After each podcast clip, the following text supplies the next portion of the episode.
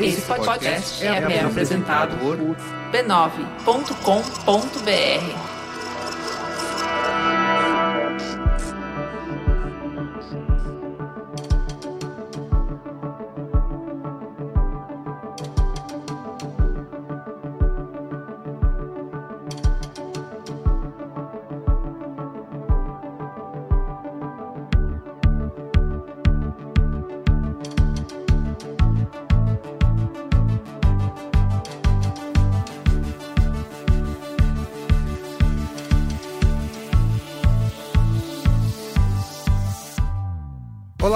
Olá, eu sou Carlos Merigo, bem-vindos ao Código Aberto, seu podcast de conversas francas com os profissionais mais influentes do mercado para conhecer suas ideias e o que pensam sobre o futuro da mídia, da tecnologia e da comunicação. E eu sou a Juva Lauer e estamos de volta numa nova temporada recheada de conversas inspiradoras e, por que não, emocionantes. Um exemplo disso é o papo que a gente teve nesse primeiro episódio com Samantha Almeida. Quando a gente gravou o programa, ela era diretora de talentos da Vevo. Hoje a operação brasileira da empresa expandiu e a Samantha virou head de música e entretenimento do grupo Music 2, especializado em marketing de influência, planejamento e gestão de talentos musicais para as marcas. Mas antes disso, a Samantha liderou a equipe de conteúdo digital da Avon durante três anos. Muito bem, o que, que vocês conversaram nesse papo aí de Valauer? A gente conversou bastante sobre influenciadores e marcas, a gente conversou bastante sobre marcas e causas, a gente conversou bastante sobre o potencial de equipes que, além de relacionamento profissional, eh, envolvem uma dose muito grande de afeto para entregar um trabalho extraordinário. E por fim, o que todo mundo quer saber,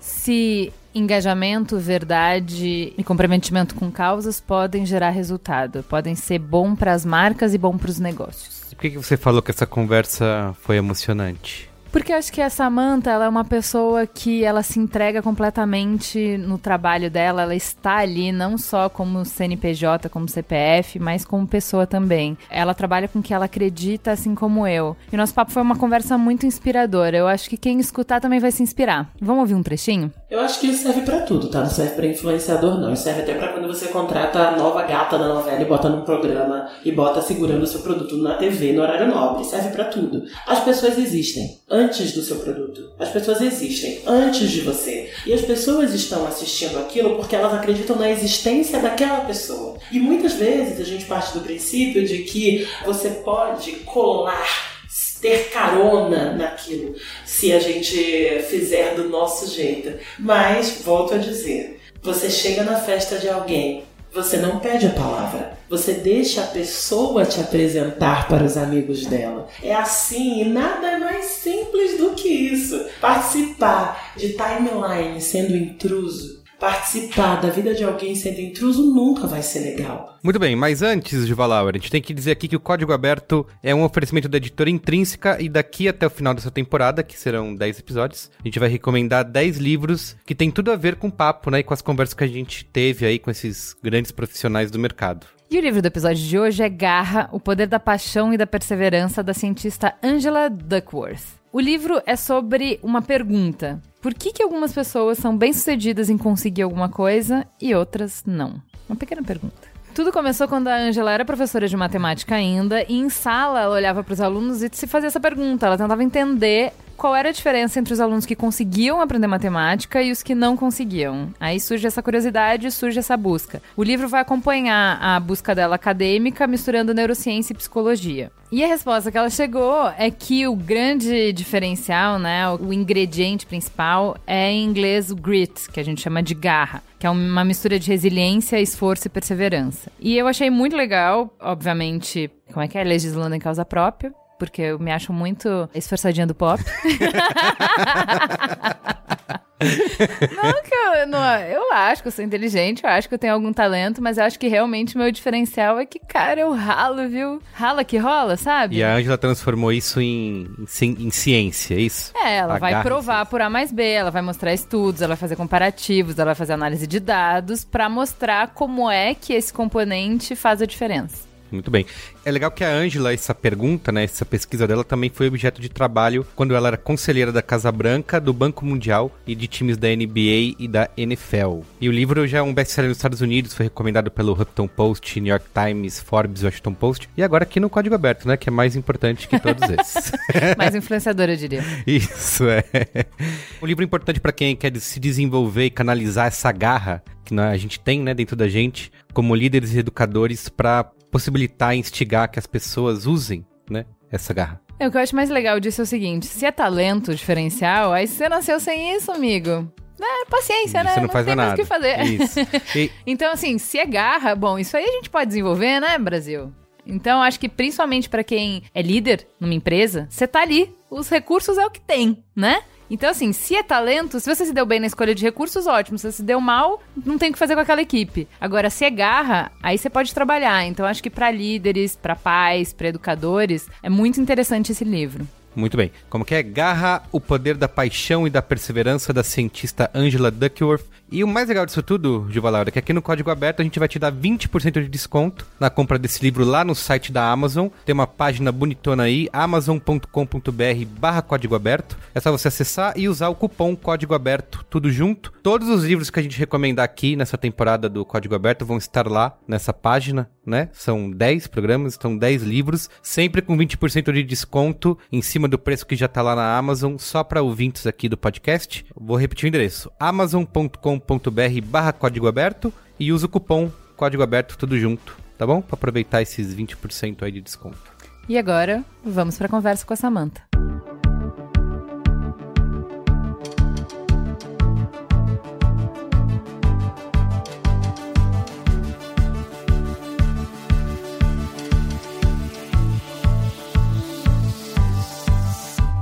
Queria começar a conversa com isso, reconhecendo, sublinhando e celebrando que você é uma profissional inspiradora, de destaque, com trabalhos relevantes, com visão, que é mulher e negra. Eu li o seu texto na Glamour, belíssimo, lá na época do Dia da Consciência Negra, sobre esse processo de se reconhecer negra. E eu acho importante que a gente comece a conversa trazendo isso para a mesa, você compartilhando essa história, porque no Código Aberto, quando a gente vai falar com os destaques da comunicação, com os destaques da nossa indústria, a gente tem poucas oportunidades de ouvir essa fala. Eu, quando comecei minha carreira, eu não percebia. E isso é uma coisa muito engraçada.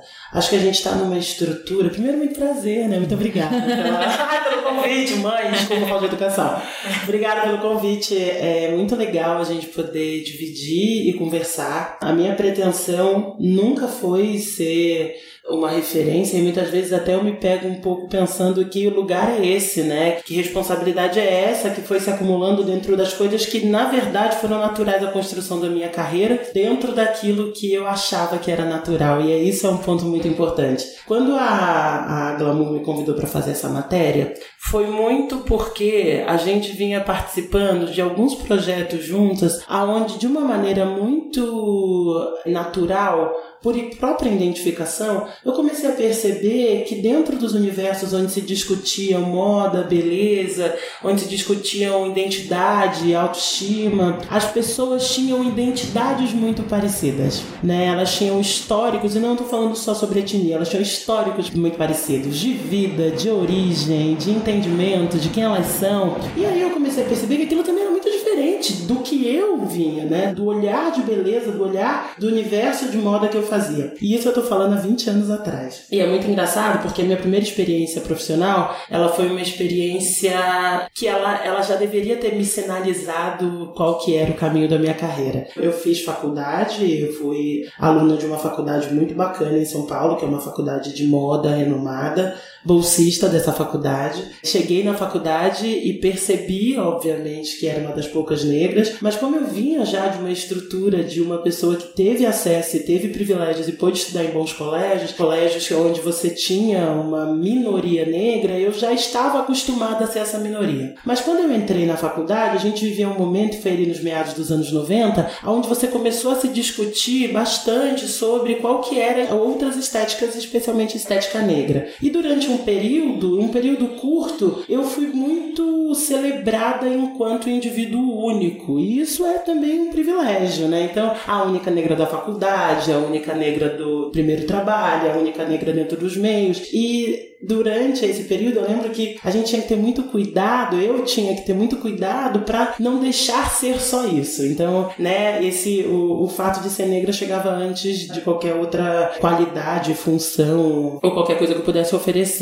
Quando eu entro no meu primeiro emprego, eu fui trabalhar na Levis, que é uma multinacional americana, jeans, que já tinha uma visão muito vanguarda sobre qual que era o lugar das pessoas, já tinham campanhas muito vanguardas. Eu passo por uma seleção de estagiários, muito olhando para estagiários numa área de ebulição que eles estavam construindo, que eram estagiários que tinham olhar de cool hunter, então eles queriam pessoas que estivessem mesmo falando de coisas diferentes. Eu imagino que para a época eu já era uma figura nova dentro do grupo de estagiários que eles estavam selecionando. E aí quando eles me trazem para esse universo e me expõem a viagens internacionais e me colocam diante de um mundo que estava discutindo pautas raciais, estavam discutindo pautas sobre o espaço da mulher, como retratar a mulher, que já eram, para a época, muito diferentes de tudo que eu vinha visto, tudo que eu tinha de faculdade, tudo que eu tinha de histórico de vida, aquilo começa a me despertar uma curiosidade muito grande. E eu falo sobre isso porque as primeiras experiências profissionais, as primeiras pessoas com que você se conecta dentro do ambiente profissional, elas vão ajudar muito você criar qual são o seu olhar sobre a sua carreira. Eu trabalhei a vida inteira com mulheres muito maravilhosas, mulheres muito, muito fortes, mulheres que estavam desbravando espaços e mulheres que puderam me estender a mão e me ajudar a construir novas ideias sobre até onde eu poderia chegar. E é importante falar sobre isso porque essa discussão que a gente está tendo agora, que parece uma discussão muito nova, ela é uma discussão muito antiga. Ela é uma discussão que vem sendo pautada em direitos civis, que vem sendo pautada em acessos, que no mundo ela já acontece há muito tempo. E que por fazer parte de um núcleo que também estava discutindo sobre isso, eu consegui ser contaminada um pouco sobre essas novas possibilidades. Para quem não é negro, não é natural, não é óbvio entender que você se descobre negro né? Então, assim, o que você está contando é que você teve um contexto que te deram acesso a enxergar uma situação que você já vivia. É que na verdade é o que eu falo. Para quem é negro, não existe a descoberta de que se é negro. Para quem é negro, existe um lugar que se é colocado por ser negro. Então, a relação ao entendimento de que você é negro, ela já te vem documentada, ela já te vem desenhada, né? E, eu, e isso é muito importante porque eu sou nascida em comunidade, acho que é, essa é parte do texto. Eu sou nascida na comunidade da Rocinha, morei lá até os 12 anos. Quando eu venho para São Paulo e minha família vem para cá em busca de oportunidades de trabalho melhor. Dentro da comunidade, obviamente, a questão racial é uma questão de iguais, então eu tenho muitos negros ao meu redor. Pelo meu pai trabalhar para uma empresa que oferecia grandes oportunidades de estudo e bolsas de estudo para os filhos dos funcionários, eu tenho acesso a um universo educacional aonde eu descubro que não não me descubro negra, mas descubro que ser negro existe um estereótipo e um espaço que me é devido por ser negra. Ocupo aquele espaço até porque durante um período eu eu brinco que durante o período da adolescência e infância você não consegue entender o que está errado, mas você sabe que não é igual, mas você não sabe por quê. Até que você entenda esse porquê você não é igual, é um processo muito doloroso. É um processo de muita exposição e um processo de muito conflito. Hoje eu fico um pouco até um pouco mais confortável em falar sobre isso, mas durante muito tempo eu não quis ser identificada assim, porque existe um peso em ser identificada assim. Então eu queria que as pessoas entendessem que antes de qualquer contexto de gênero, raça, eu era uma profissional, eu tinha um pensamento, eu tinha uma identidade, eu tinha como contribuir. O que o ponto, e aí a parte maravilhosa, é que durante esses 20 anos de carreira e durante esses 20 anos de construção de identidade profissional, eu descobri que era justamente justamente isso que me transformava em alguma coisa diferente. Era justamente o fato de conseguir olhar para comunidades e olhar para os ambientes onde uma grande maioria de pessoas pares de trabalho não conseguem enxergar riqueza, não conseguem enxergar profundidade, não conseguem enxergar comportamento de consumo. Aquilo não me era comportamento de consumo, aquilo era parte de mim. aonde as pessoas identificavam novas estéticas, ah, porque os negros são assim, os negros gostam disso, era o lugar onde eu dizia, não, não, não é, não, não, não me nesse lugar de material de laboratório, né? Eu não sou um material de laboratório, fale direto comigo, eu sei como eu me comporto, eu sei como o que eu gosto, o que eu me identifico. E essas similaridades com essa nova e de olhar para esse outro, identificar que esse outro, que esse novo, que durante muito tempo era rejeição, ele era parte de mim e que isso poderia me transformar talvez num tradutor de possibilidades, foi o que me construiu e do momento aonde ali eu identifico que sim, que aquilo é, é bom, que aquilo tem força, que aquilo é, é fortaleza e não um motivo para o qual eu deveria trabalhar e não um problema no qual eu deveria me desenvolver e aquilo é uma fortaleza, esse olhar é fortaleza, eu acho que a minha carreira ganhou outro rumo. E isso acontece ali mesmo ali quando eu ganho tipo, 20 e poucos anos, que foi a primeira vez aonde eu identifiquei que existia uma diferença profissional, porque até então eu vinha de uma diferença social. Então eu era uma menina negra de periferia que tinha tido acesso à comunidade,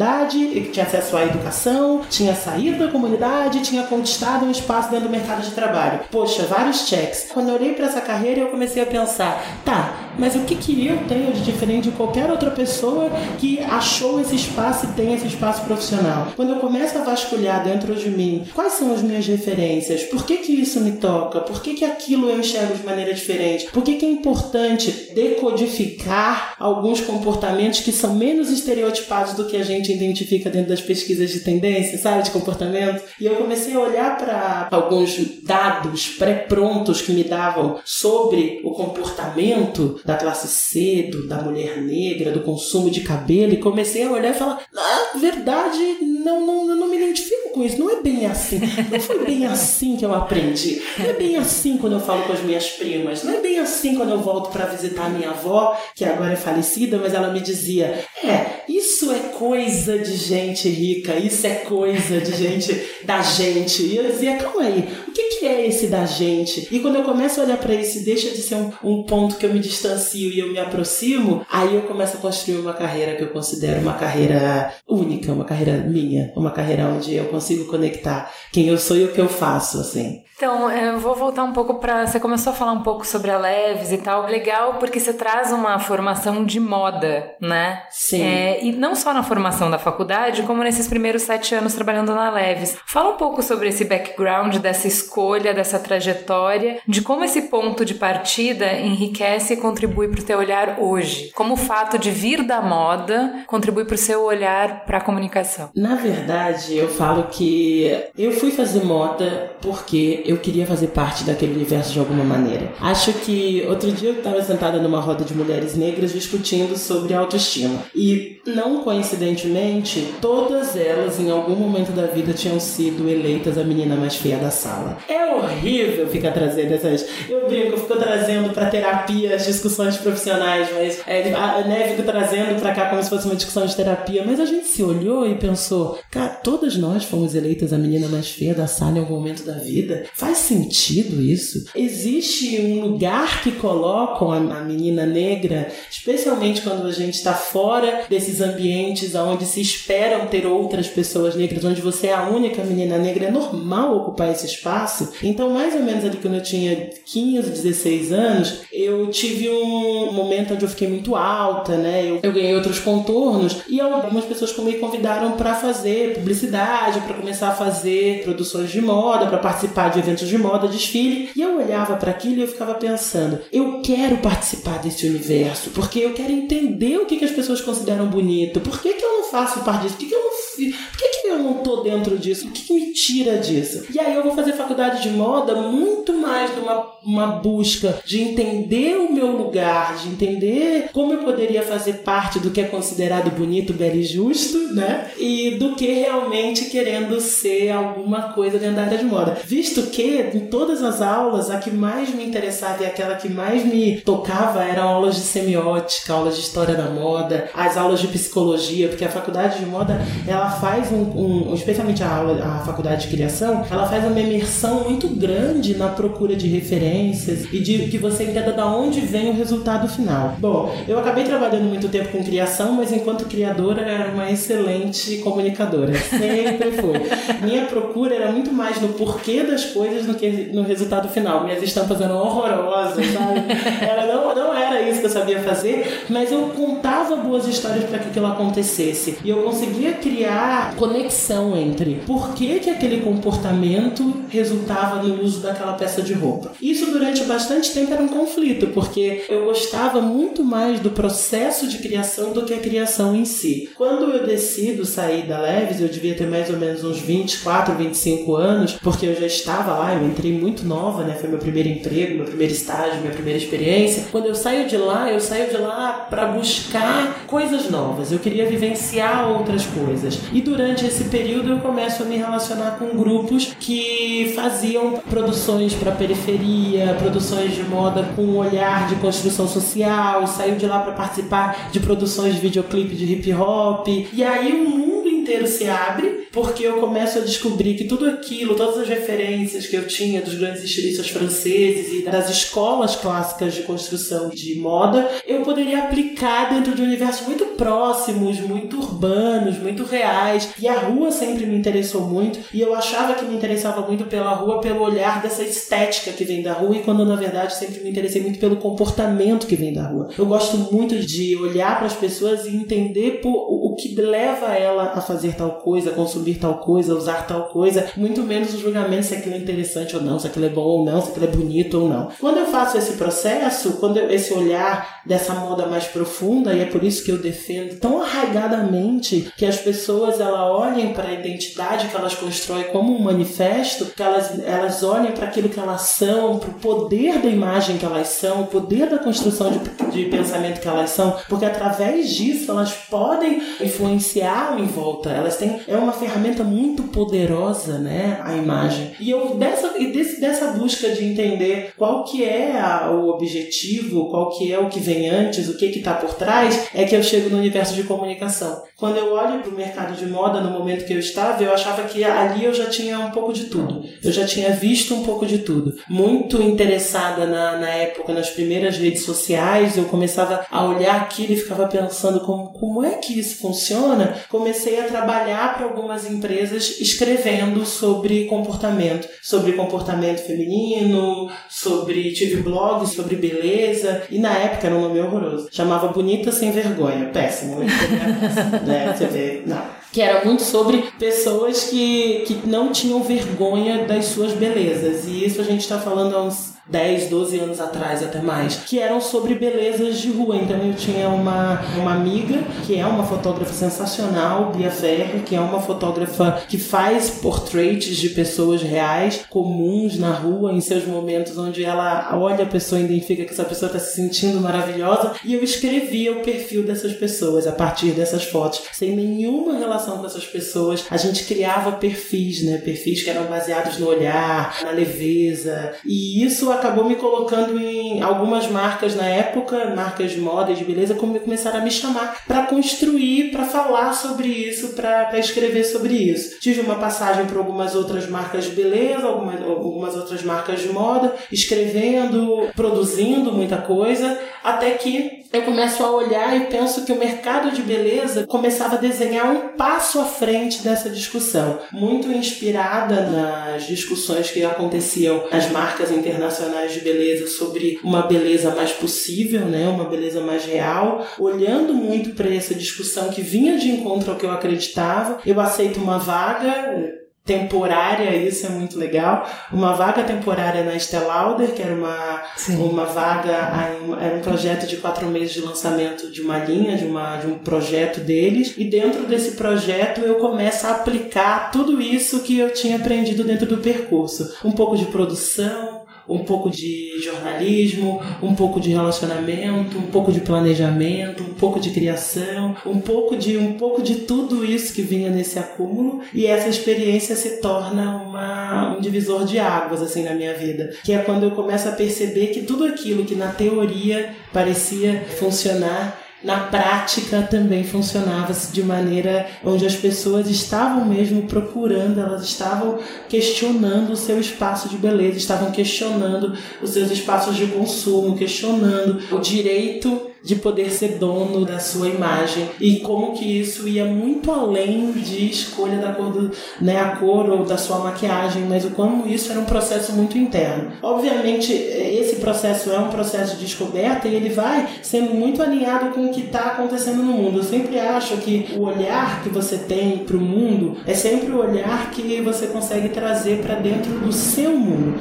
Eu vinha, óbvio, trabalhando dentro de uma marca de luxo, uma marca que falava né, no, num ticket médio alto e que falava com uma consumidora que tinha um poder aquisitivo muito alto. E nessa consumidora eu também encontrei demandas diferentes, demandas. Eu também encontrei faltas, eu também encontrei aquelas mesmas sensações que eu tinha lá sendo a menina menos bonita da sala, eleita mais feia da sala, onde eu me sentia não fazendo parte de alguma coisa, dentro de uma consumidora premium que paga num produto um de quatro dígitos, cinco dígitos, ela também não se sentia parte daquilo. E eu comecei a pensar pensar, caramba, isso nos une, isso faz e tem alguma coisa acontecendo aqui no mundo, alguma estrutura acontecendo aqui no mundo que está sendo muito cruel com o consumo, está colocando a gente num espaço de consumo muito cruel.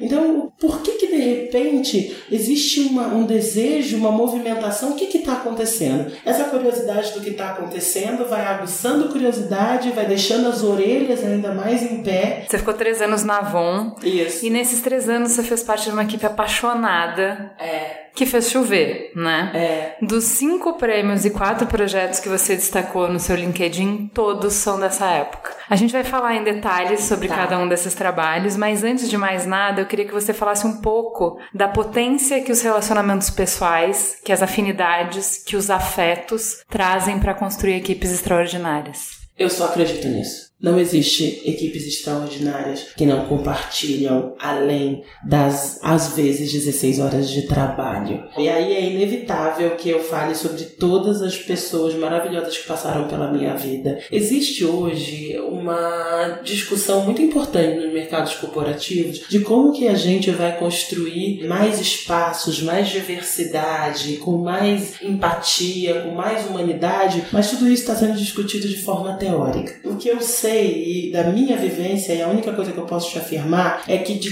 todas as coisas das quais eu participei que foram maravilhosas, é porque as pessoas que estavam ali, elas estavam unidas por alguma coisa que era além Do job description, do job do description. CNPJ, do cartão ponto. Todas as pessoas com quem eu trabalhei que foram capazes de fazer coisas incríveis, elas estavam conectadas por um sentimento verdadeiro de poder de construção em coletivo. O poder de construção do coletivo, e eu acho que é, é justamente esse momento que a gente está discutindo, ele só vai acontecer a partir do entendimento do indivíduo. A gente muitas vezes tenta juntar times que são iguais, times que pensam iguais. E durante muito tempo na minha carreira eu participei de times que pensavam iguais, sendo uma pessoa fora desse, desse núcleo, de alguém que não pensava igual.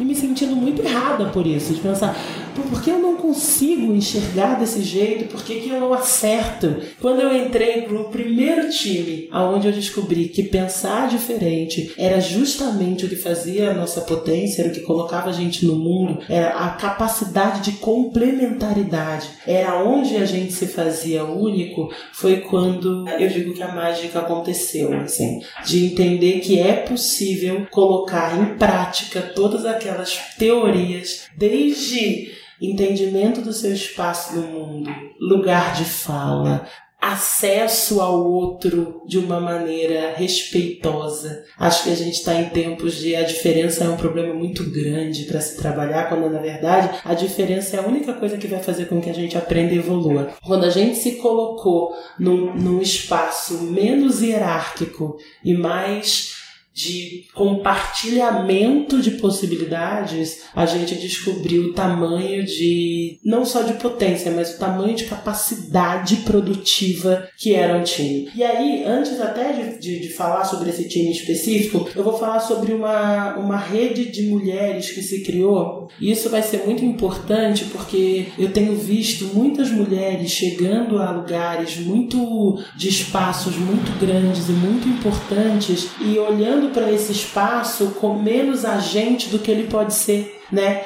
Eu entendo, gente, e eu vou te falar, assim, é tão difícil conseguir colocar coisa legal na rua, é tão difícil conseguir é, ter visibilidade do seu trabalho na rua que muitas vezes, na ânsia de fazer isso, a gente vai sozinha, né? A gente puxa o barco sozinho. Sempre vai ter alguém que puxa primeiro, sempre vai ter. Mas se essa pessoa não se cola em outros grupos que vêm atrás, em outras pessoas que podem ajudar a empurrar o barco, ele fica pesado demais. Então o que eu sinto é que a gente está começando a entender o tamanho do poder que a gente pode ser enquanto rede. Durante muito tempo, nós mulheres fomos ensinadas a competir umas com as outras, fomos ensinadas a descobrir. Sabe aquele papo que eu estava falando de ser a única negra da sala? Isso era muito legal porque era convidada sempre para desfilar, era convidada sempre para ser porta-voz de um discurso que começava a acontecer. A gente também aprendeu isso sobre ser mulher. Então você é a menina do grupo, você é aquela que tem a visão, você. E a gente se colocava, se colocou muito tempo nesse lugar. Daí de repente, nos últimos 10 anos de carreira, eu comecei a encontrar outras mulheres no grupo que começaram a dividir essa mão, a dividir esse espaço, a ensinar, a compartilhar e principalmente a não ter medo do espaço que a outra pode ocupar. E quando isso aconteceu, eu me descobri também uma figura muito maior do que eu era. Porque é muito legal quando alguém muito legal acredita em você. É muito legal e eu vou falar aqui muito sobre ela, que é a Rafaela Gubara, que é uma mulher visionária, é uma, é uma comunicadora incrível de tudo o que ela construiu, que eu acho que é mais genial dentro desse time que, que fez tanta coisa incrível, foi garantir que as pessoas tivessem os seus espaços de ocupar fazendo aquilo do melhor que elas sabiam fazer. Sabe quando a gente entra para aqueles testes de aptidão e alguém fala: Olha, você é muito bom nisso, mas você não é bom nisso. Vamos trabalhar isso que você não é muito bom? Pela primeira vez é não, você é muito bom nisso, então eu vou encontrar quem vai complementar isso aqui que você não é tão bom, para que você seja o melhor na potência do que você é disso. E que isso seja o seu drive, que você pense nisso, que você faça isso, para que você puxe todo mundo dentro desse que é o seu melhor. Juntar times assim é muito raro, é muito único, é modificador, porque sinceramente, às vezes Acho que nem eu sabia aonde poderia chegar, nem ela sabia onde podia chegar, nem todo o time que estava dentro do, do grupo sabia onde podia chegar, mas a gente sabia que precisava um do outro para chegar onde é esse lugar máximo, esse lugar incrível, esse lugar de, do inovador, esse lugar do inesperado. E uma coisa que a gente tinha que eu acho que é o mais legal, que é assim, vamos deixar 10% de espaço para mágica acontecer. 90% a gente vai controlar, a gente vai se proteger, a gente vai minimizar os problemas, minimizar as possibilidades de erro, mas aqui nesse buraco de 10% é mágica. A gente vai arriscar, a gente vai ter coragem, a gente vai colocar uma verdade que é tão profunda que ela pode que ela vai ser inquestionável. E esse 10% de mágica talvez seja isso que brilhe os olhos, porque muitas pessoas me perguntam: mas vocês fizeram muitas campanhas maravilhosas. Olha, nós fizemos 48. Seis foram maravilhosas.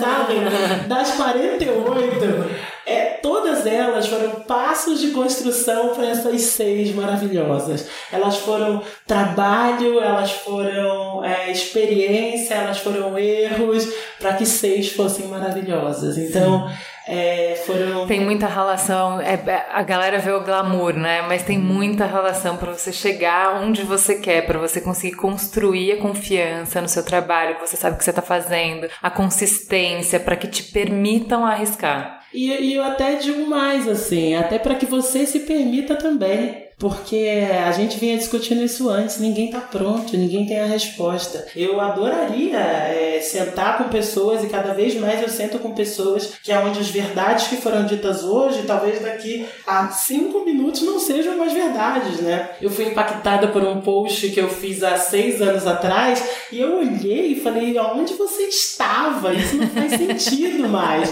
E isso não é um problema, a gente não precisa, a gente não precisa acreditar que tem que ter a gente respostas do futuro. Eu espero que daqui a seis anos os meus posts continuem não fazendo sentido, que eles sejam a evolução do, do que eu tô aprendendo. Tem algum poeta que falou: eu não, não me cobre sentido, não espero fazer sentido. Quem faz sentido é soldado. Ah, né? Mas nesse que... sentido é, de evolução, é, né? De que é. a gente tem que estar tá sempre reconstruindo, questionando. E se o que você falou há seis anos continua fazendo total sentido com o que você pensa hoje, nem sempre é um bom sinal, é. né? Eu acho que tem uma questão de consistência, né? Eu acho que tem uma consistência e responsabilidade. Cada vez mais nós precisamos ser muito responsáveis pelo que a gente fala, pelo que a gente é, pelo que a gente divide.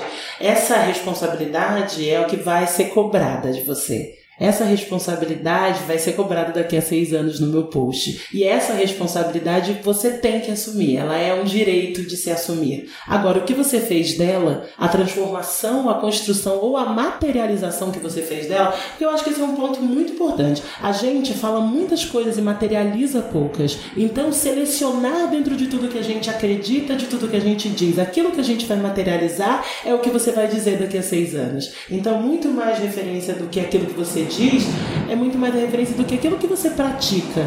Dentro dessa prática, qual é a, qual é a contribuição que você vai fazer questão de daqui a seis anos repostar para você mesmo? Que ainda vai te manter vivo dentro daquilo que você acredita? Eu ainda não sei.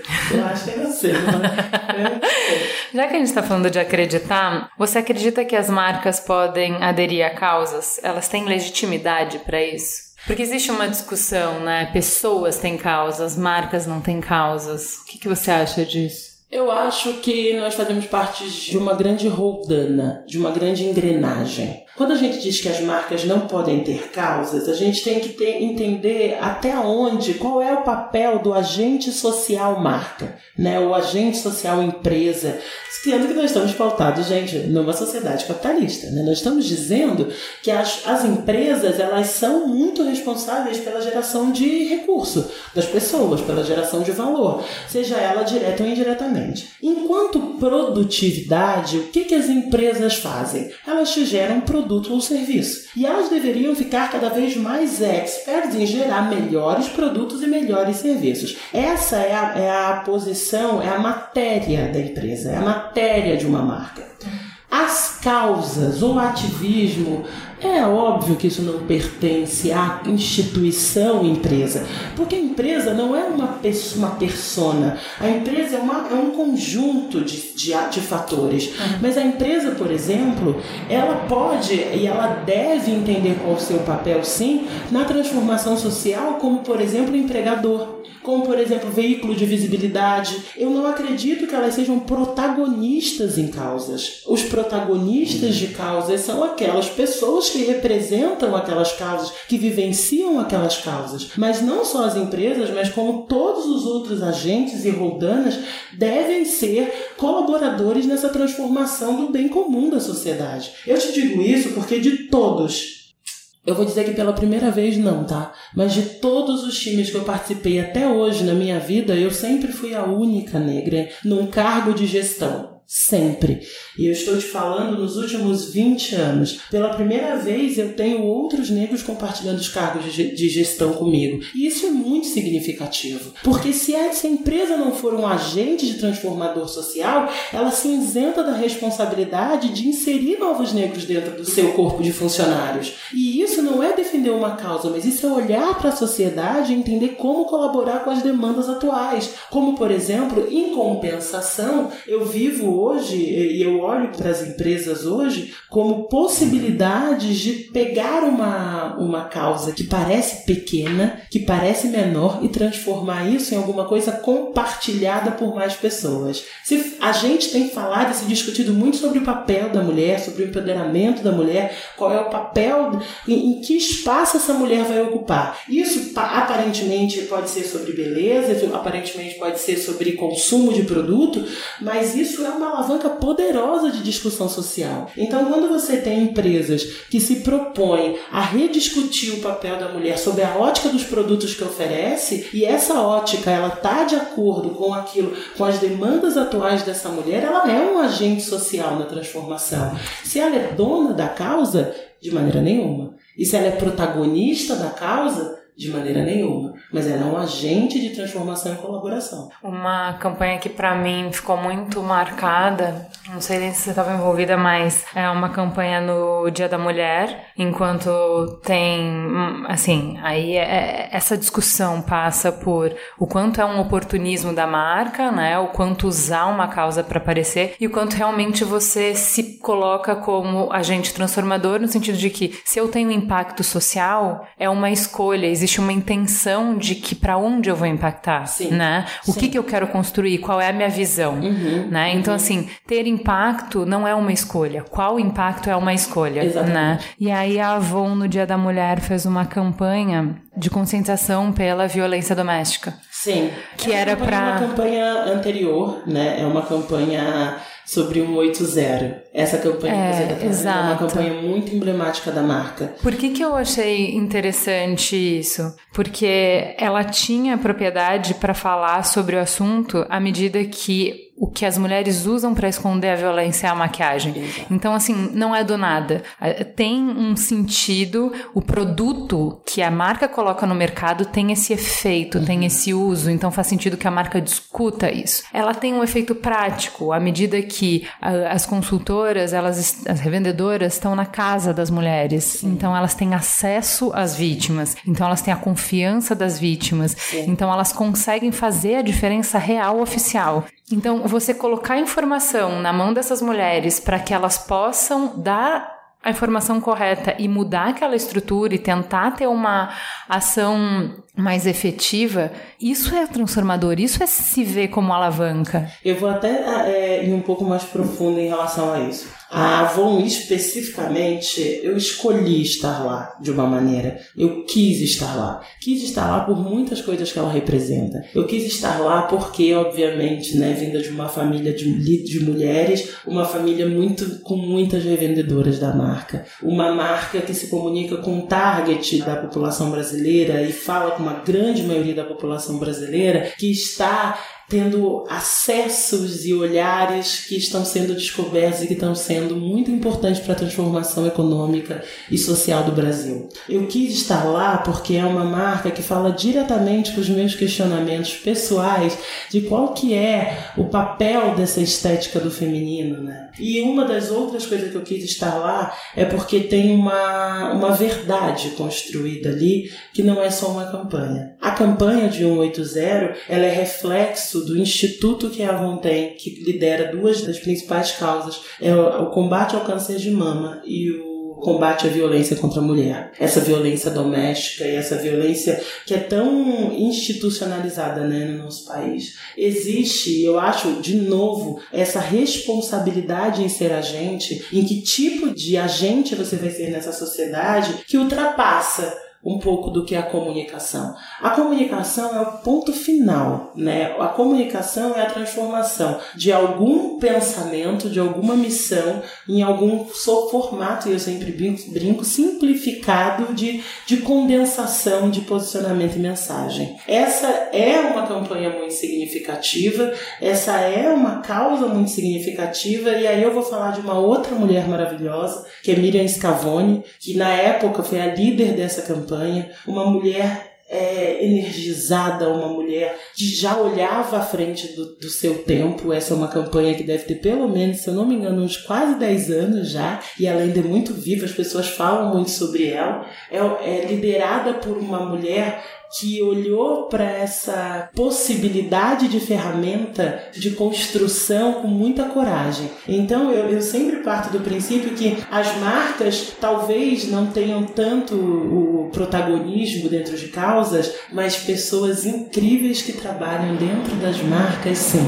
Essas são verdadeiras protagonistas, porque movimentar estruturas muitas vezes muito grandes. Você pode imaginar o que é necessário para aprovar uma campanha como essa. Eu sempre brinco que as pessoas vão lá e parabéns, poxa, parabéns você pela campanha maravilhosa que você fez. Em média, numa campanha como essa, deve ter umas 50 pessoas envolvidas, às vezes mais, às vezes até não só da parte estrutural da marca, mas de todos os terceiros envolvidos. É tanta gente puxando aquilo que a gente vai falar. Vai ter alguém que puxa o elástico, mas é tanta gente segurando para que ele não arrebente que eu sempre digo que a, não tem matéria maior e melhor nas marcas e nas empresas do que as pessoas que estão dentro delas. E por isso é tão importante que as marcas se entendam como agente de transformação. Porque se elas não contratam essas pessoas energéticas, essas pessoas com novas visões, se elas não se olham como uma possibilidade de, de olhar e cavucar o novo da sociedade trazer para dentro das marcas, muitas vezes a gente brinca até como provocações para dentro das suas próprias estruturas, elas também não avançam, né? E elas se tornam das coisas que eu acho que deve ser a pior coisa que você hoje em dia você pode ser é esquecido. Irrelevante. Irrelevante. Desconhecido, né? As pessoas não falarem sobre você.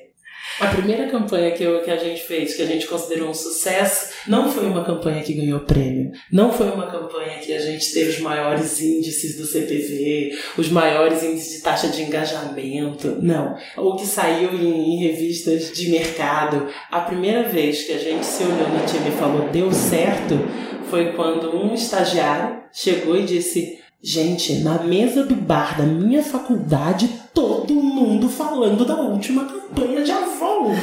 E a gente, é disso que a gente está falando. A gente está no bar da sua faculdade. E de uma faculdade que é a melhor, que é a parte legal, é de uma faculdade é, acessível, de uma faculdade bacana, é, com pessoas que estavam discutindo coisas, de uma faculdade que talvez não compusesse o núcleo de faculdades aceitas para uma multinacional e ele disse: as pessoas estavam lá no bar discutindo entre elas, que elas concordavam, que elas discordavam.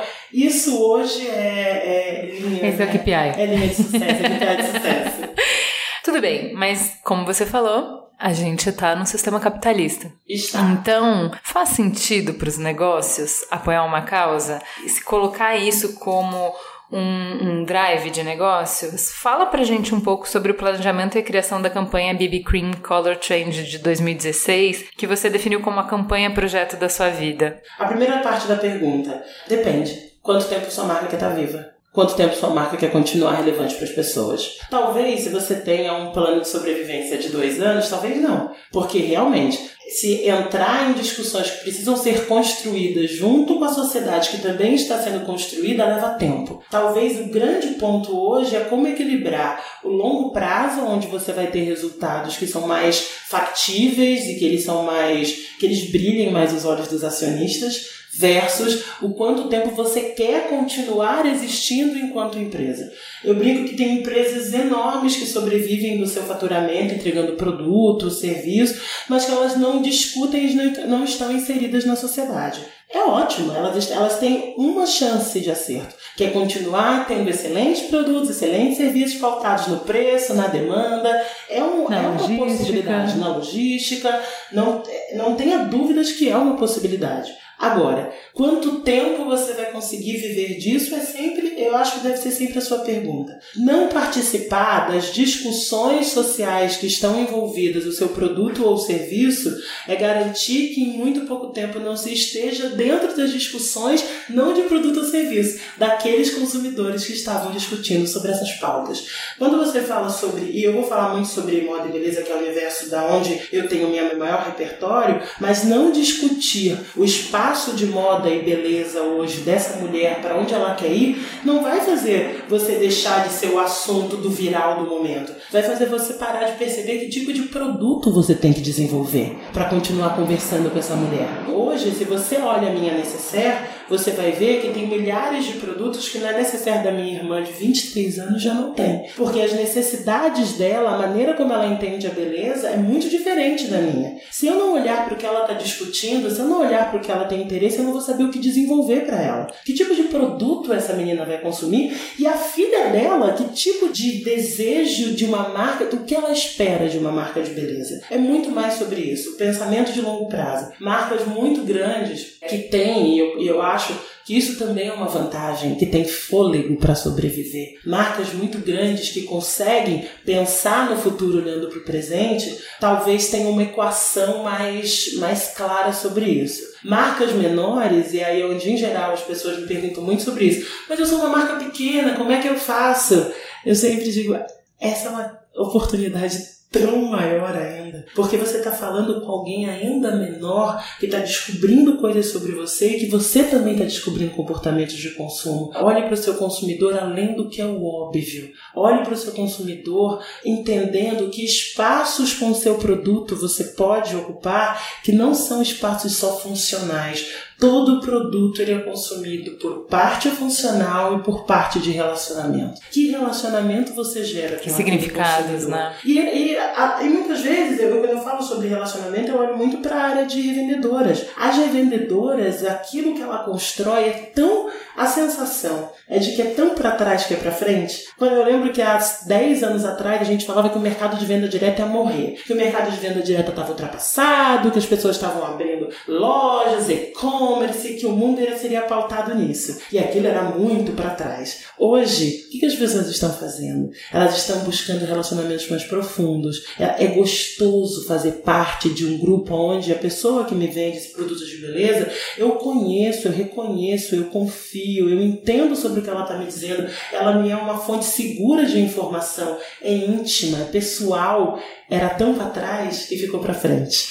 Então a gente tem que ter muito cuidado para datar o fim das coisas e para dizer se aquilo importa ou não para minha marca. Porque se você está dentro de uma marca, e essa era outra coisa que eu, que eu tinha muita admiração na, na Avon, ela tinha muita certeza do valor que ela tem dentro dessa relação, o quanto essa relação importa. E é por isso que essa relação que importa se desdobrou para uma campanha sobre violência. Por isso que essa relação importa se desdobra para uma campanha como o BB Cream, que é uma campanha sobre relações. Isso é muito legal. O case de BB Cream ele é um case muito, ele é muito singular né? Ele é um case que ele nasce num basicamente um grupo muito que vinha já de algumas campanhas muito muito fervilhantes assim. Eram campanhas que a gente já vinha discutindo, tateando. Ele não nasce do nada. Isso é muito importante.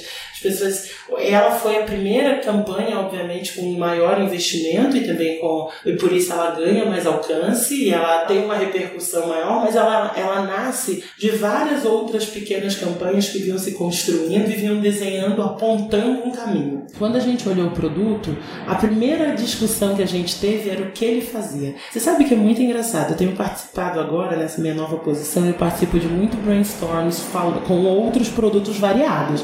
Linha branca, é, celular, roupa.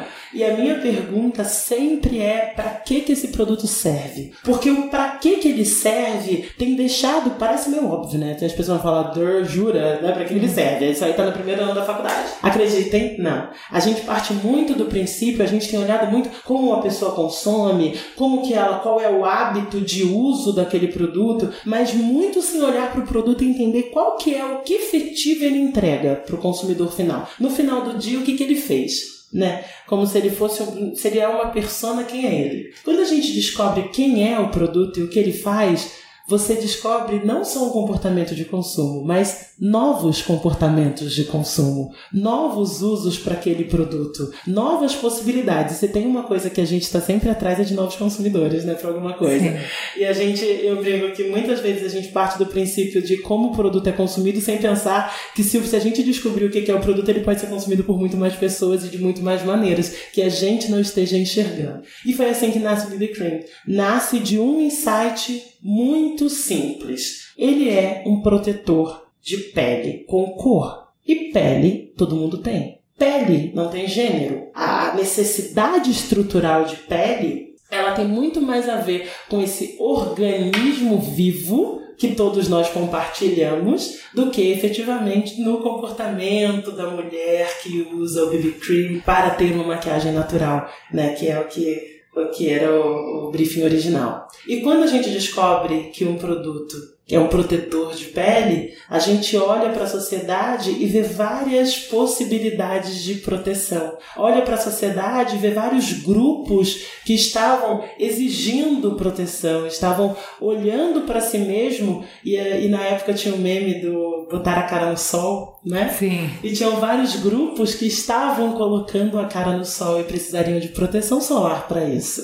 Dessa simplicidade de pensamento, nós começamos a entender pessoas que nós gostaríamos que ajudassem a gente a construir o discurso. E em cima, principalmente da junção do benefício fundamental do produto e da verdade fundamental de algumas pessoas se desenhou uma campanha. E aí, óbvio, né? Eu agradeço. Tem pessoas dentro desse processo que eu digo que são os seres que vão iluminando, né? Um diretor de planejamento lindo, que é o Nico, uhum. que, é, que traz uma. da Mutato. Da Mutato, que traz uma, uma leveza sobre esse insight simples. Um diretor de criação, que é o Vitão, que é maravilhoso. Que na época todos vão ser da Mutato, porque era a nossa, uhum. era a nossa agência, é uma agência por quem eu tenho um carinho enorme, que construiu essa história com a gente, que traz uma sensibilidade de olhar para essas personagens com uma humanidade que muitas vezes a gente não nos é comum. E aí a gente traz gente maravilhosa que se diverte e traz a música e traz o desejo. E de repente, numa reunião, eu lembro que nós tínhamos umas 15 pessoas na sala, cada um com a sua colaboração, né? Com o texto, com a luz, com a imagem, com o caminho criativo, com as personagens. E aí a gente vê o primeiro corte do vídeo. Até porque eu acho que a gente só descobre que aquilo é maravilhoso quando você se materializa. Porque então, ah, essas pessoas são muito legais, e na época estava todo mundo muito apaixonado pelos artistas que a gente traz, e a gente não sabia se eles iam topar, então tudo foi um, um, um confluente de possibilidades, assim, que aconteceram, e a gente olha aquele primeiro corte e a gente se olha e fala, aconteceu conseguiu, é, chegamos. Não né? só aconteceu em termos de comunicação, como aconteceu em termos de negócios, né? A Avon atingiu a melhor média de pedidos da marca em quatro anos e foi a marca mais lembrada do segmento de maquiagem em 2017. E aí você me pergunta por que, que eu sempre vou partir do princípio do processo de construção. Eu acredito que é essa resposta é a resposta do processo de construção. Porque se você sabe por que aquele produto serve, as pessoas também vão saber. Se você sabe que é uma verdade daquelas pessoas que está ali, as pessoas que assistirem aquele conteúdo também vão ter aquela verdade. Existe uma linha de humanidade que conecta todos nós que gera o consumo. A gente parte do princípio que precisa enfiar para as pessoas que elas precisam consumir algumas coisas. Se a gente disser para elas para que os produtos servem, talvez elas descubram sozinhas, sabe assim? Isso é uma coisa maravilhosa, porque por que dizer para as pessoas que elas devem e não para que serve. E eu sempre falo que o, o, funcional de produtos muitas vezes estão tão nebulosos que a gente acaba consumindo coisas sem saber para quê. E esse é um consumo do qual a gente precisa ter responsabilidade enquanto empresa. E aí você vai me perguntar qual que é. A gente volta à pergunta anterior. Qual que é a responsabilidade das marcas? Não deveria servir produtos e serviços? Então faz parte da comunicação explicar para que, que eles servem e como que eles podem ser benéficos para você que está consumindo. Tá bom, então você está falando das marcas querendo enfiar produtos produto, compre, compre, compre. Aí explica para mim a lógica de uma campanha de Black Friday que não tem nada mais compre, compre, compre agora, promoção, gerente ficou maluco, bababá do que Black Friday. E aí você solta a campanha hashtag dona dessa beleza com linda quebrada. Gente. é, outro, é uma outra campanha de sucesso de vendas, viu? Foi uma das nossas melhores Black, é, Black Fridays de e-commerce. Ué, mas não é hora de fazer marca, menina, é hora de vender. O que, que você mas, tá fazendo? Mas a, mas a linda quebrada, meu amor, tem uma criatura mais maravilhosa para te convencer a vender um lápis de olho do que ela com aquele olho maravilhoso. A gente fez exatamente ela tá segurando o produto dizendo para você consumi-lo e ela diz qual, qual que, pra que, que ele serve. Ah, o agente, e é isso que é muito importante. O agente, você só se torna tão importante porque tem uma singularidade ali. O que, que a Linda Quebrada representava para aquilo? Ela representava uma oportunidade, ela representava uma, uma verdade de uso de produto. Se você tirar ela daquele comercial e você perguntar como ela faz o olho dela, você vai ter uma aula, porque é uma verdade sobre como ela usa aquele produto. As pessoas que estavam ali, elas são donas daqueles produtos de beleza. O dono da sua beleza tem a ver com o empoderamento de poder comprar um produto que está 30% mais barato. Você entende? Ser dona da sua beleza nada mais é do que ter acesso. O acesso à compra, o acesso à beleza, o acesso a si mesma. A linha é tão simples e tão direta. Eu digo que o, as pessoas querem criar histórias muito profundas e muito grandes, aquilo que é o óbvio. Eu vou falar da, da Linda, mas eu também vou falar que eu acho que é uma, uma das minhas personagens preferidas nessa história, que era a Samantha. A Samantha é uma das personagens principais dessa campanha. Ela é uma atriz, bailarina, apresentadora, ela é super comunicativa e portadora de síndrome de Down. Quando ela entrou no, no camarim, ela escolheu o look, ela escolheu a maquiagem, ela realmente escolheu os produtos que ela estava usando. E quando você perguntava por que, que ela escolheu, ela era mais profunda do que qualquer desenvolvimento de produto, do que qualquer release de, de produto. então, quando a gente criou os textos com eles e a gente desenhou ali o que, que era o benefício daquele produto, ele era óbvio. Então você tem um espaço óbvio onde a gente traz pessoas que provavelmente em outras situações não estariam naquele espaço, mas que são tão verdadeiramente consumidores daquele produto quanto qualquer outra que aparentemente poderia ou deveria estar naquele espaço. Não tem absolutamente nada a ver com posicionamento. Tem a ver com descobrir novos consumidores. Eles são nossos consumidores e eles estavam ali no papel aonde eles deveriam estar. Muito bem, tem uma frase que o Reinaldo Gondim, que na época estava na UMAP, falou para mim numa entrevista pro B9 sobre uma campanha do Boticário dos Dias dos Namorados. Uhum. Não sei se você vai lembrar. Tinham vários casais e tinha um casal gay. E aí eles foram questionados e tal. E ele me falou uma frase que eu nunca esqueci. Uh, tá lá. Eu acho que a propaganda não deve ser mais do que contemporânea. Ela não pode ser mais moderna do que as pessoas estão preparadas e também não pode ser retrógrada. Não somos artistas. Estamos a serviço da venda, a serviço da marca. Basicamente, como eu entendi a frase, ele estava falando que a publicidade reflete o zeitgeist, não cria ele. E aí eu penso na campanha de combate ao câncer de mama da Avon em 2015, com a Mel, a vocalista da banda O, mulher transgênero, no país em que a cada hora um gay é vítima de violência física, né? Em que a cada 26 horas um gay é morto. Que lógica sustenta essa campanha? É... Ai, como é que você defende isso para um board de empresa? Vamos, vamos começar por uma, uma premissa básica. Talvez essa não seja uma verdade absoluta. Talvez. Tá? E dentro da possibilidade de talvez ela não ser uma verdade absoluta, publicidade, conteúdo, é, arte, eu não sei se é tão. os limites dessa composição são tão claros. E pode ser que seja que eu esteja completamente errada também. Cada vez mais eu entendo que nós estamos num universo onde tudo faz parte de um mesmo momento de transição. Se talvez por alguns momentos no mundo nós estivéssemos vivendo pequenos conflitos e esses conflitos estavam nichados, hoje todos nós estamos vivendo um grande momento de transformação de pensamento, transformação de comportamento, transformação geracional, transformação de descobrir coisas que nós nem sabíamos que existia e até onde isso pode ir. Então, me colocando nesse papel, o que nos interessa hoje e me interessava naquele momento e ao time naquele momento é fazer com que as pessoas entendessem até onde aquilo era compartilhado por mais pessoas. A gente parte do princípio que algumas coisas são determinadas para alguns, algumas pessoas. Quando a gente olhou, e essa campanha especificamente, a campanha do câncer de mama, quando a gente olhou para ela, a gente entendeu que ela tinha se transformado num commodity que isso significa? Todo mundo fala sobre a campanha do câncer de mama e que é uma coisa maravilhosa. Nós queremos que ainda mais pessoas falem sobre o câncer de mama. Mas por falar sobre o câncer de mama e por falar sobre uma causa tão importante de, de maneiras tão similares, as pessoas acabaram transformando ela, né? É aquela história. Quando a gente fala muito sobre alguma coisa, ela deixa de ter tamanha relevância como ela tem. Vira paisagem, né?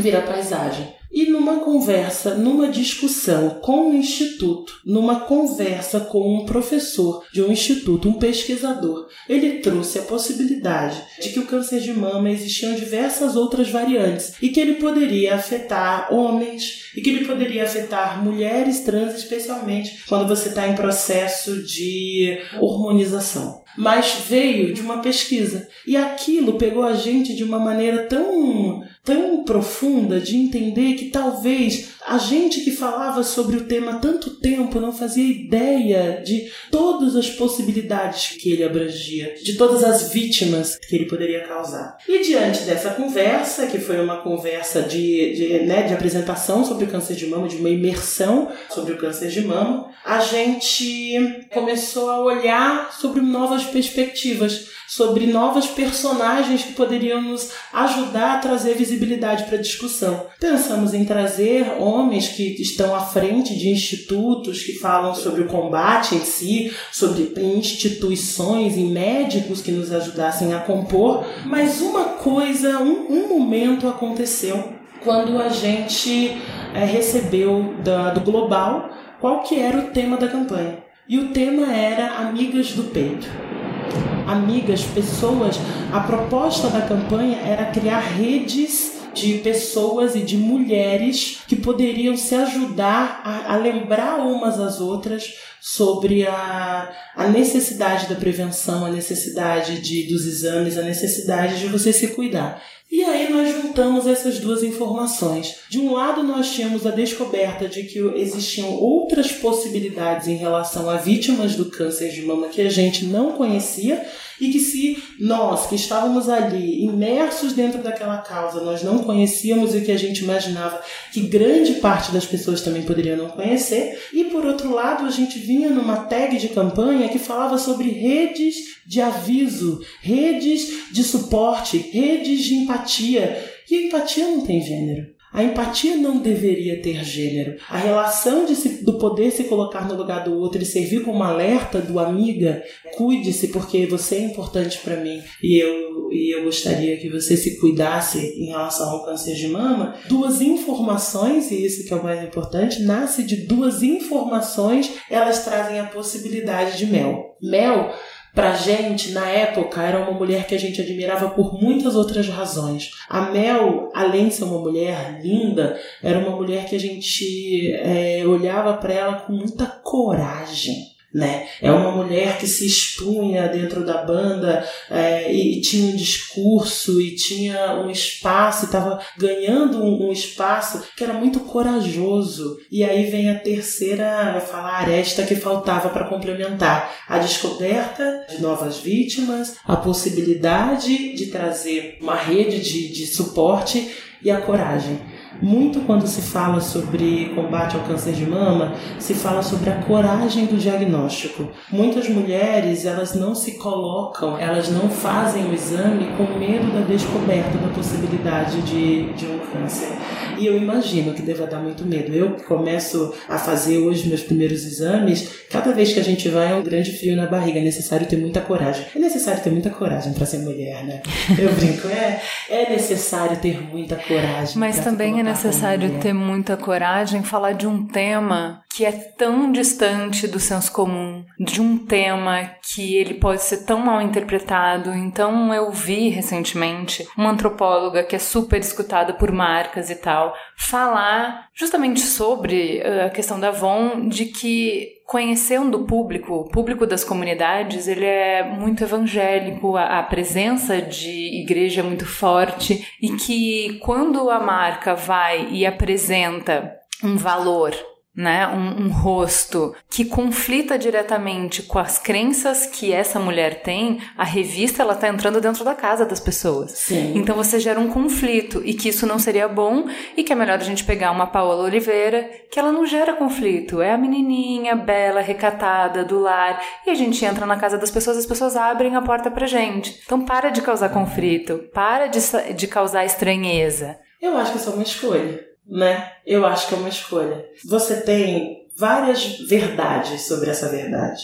Uma delas é que tem se revisto muito. Qual que é esse olhar sobre a comunidade? Tem se revisto muito sobre quais que são as verdades sobre essa comunidade, né? Olhando para ela, será que ela tá tão anterior assim às discussões que estão na sociedade? Uma das coisas que eu tenho certeza absoluta é que se existe uma mulher verdadeiramente empoderada, se existe nessa sociedade uma mulher verdadeiramente que está construindo todas as pautas de feminismo, todas as pautas de espaço da mulher, é essa mulher negra de comunidade periférica. Hoje você só tem, e isso é uma estrutura desenhada, hoje você tem essa ascensão dessa juventude forte, com voz ativa, porque nós temos essa rede já de mulheres muito grande, essa rede de mulheres que estão construindo as novas famílias e que estão empoderando seus filhos e filhas para olhar para o mundo de uma maneira diferente, mais próxima, mais humana. E isso passa por, obviamente, passa por religião, passa por acesso econômico, passa por acesso educacional, mas principalmente passa por referência. Eu te falo que Pode ser de novo, tá? É, tem, temos muitas verdades que estão sendo construídas. Mas eu participei de algumas caravanas de revendedoras aquelas caravanas que você vai até o campo para você conhecer a revendedora, para você entender não só qual a realidade dela, mas o que ela faz para entrar na casa das pessoas. A grande maioria delas eram mulheres que estavam além das discussões teóricas e acadêmicas sobre o poder da mulher. São mulheres que na prática estavam me ensinando qual que é o lugar delas, que na prática estavam construindo redes de proteção entre elas, que na prática estavam reconstruindo a economia, na prática estavam colocando seus filhos com acesso à educação que elas não tiveram, oriundas de, um, de venda de produtos de beleza dessa marca. Mas que na prática prática não são profundamente preconceituosas e não, não baseiam a sua compreensão de comunidade LGBT em estereótipos. Não é a figura caricata do cabeleireiro do bairro, não é a figura caricata vou... do gay da novela, que não é o que ela quer pro filho dela. Eu vou voltar a uma coisa que você mesmo que disse. BB Cream foi a campanha com o maior número de pedidos em quatro anos da história da companhia. Então eu não sei é, eu acho que a gente, talvez a gente tenha que rever nós mesmos as nossas próprias verdades. Porque alguém vendeu esses produtos, não fui é, não foi, e eu tenho certeza que também não foram teóricos de comportamento. Eu acho que o que a gente está vivendo aqui, talvez, e só talvez de verdade, seja revisitar todas essas possibilidades. E eu me pergunto muito mais que a gente poderia fazer ainda muito mais com melhores produtos, melhores serviços. Vou voltar ao espaço da marca. Quanto melhor for aquilo que você oferece, mais fácil você vai entrar na casa das pessoas. Para encerrar esse bloco, queria que você falasse um pouco sobre a campanha Repenso Elogio, que foi escolhida a segunda mais relevante de 2007, ganhou o Grand Prix do B9. Ela foi um trabalho de muitas mãos. É, teve o time de marketing da Avon, a Mutata, a JWT, a Marinha Farinha, a Think Eva. E eu acho que esse é um bom projeto pra gente falar de cocriação. Eu achei que eu sabia muitas coisas sobre a vida. Eu fui criada num, num núcleo muito interessante. E isso é, é, eu falo que tem um pouco né, do esforço, mérito, as situações, mas é cadeia de privilégio especificamente essa. É, meus pais se separaram muito cedo, minha mãe trabalhou num salão durante um período. Um salão dos anos 90, em Copacabana, com todos os, os as riquezas de personagens que esse salão me permitiu. Então eu convivi com travestis, com casal lésbico, com né, o melhor amigo da minha mãe era um homem casado com outro homem, que na minha cabeça na época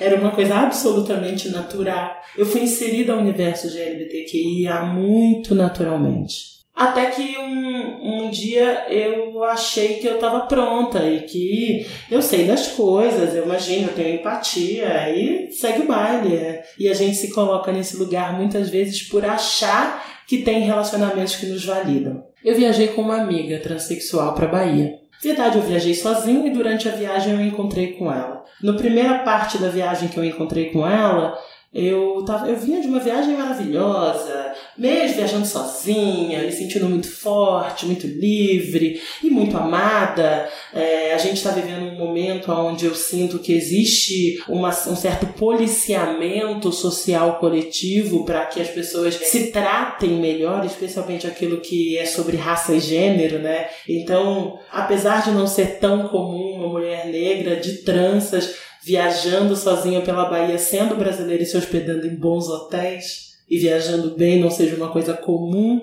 as pessoas estavam se policiando para me tratar muito bem. Até que eu encontro numa, no final dessa viagem essa minha amiga transexual. E eu conto essa história porque ela modificou muito o meu pensamento sobre o mundo. E durante essa viagem, por estar ao lado dela e ser, como diz a minha mãe, me diga com quem tu andas, eu te direi quem és por estar do lado dela, me, me tornei uma, uma ela. E eu entendi o que as pessoas são com pessoas transexuais de uma maneira ainda muito superficial, porque talvez a gente nunca entenda, e é necessário que a gente saiba que talvez a gente nunca entenda.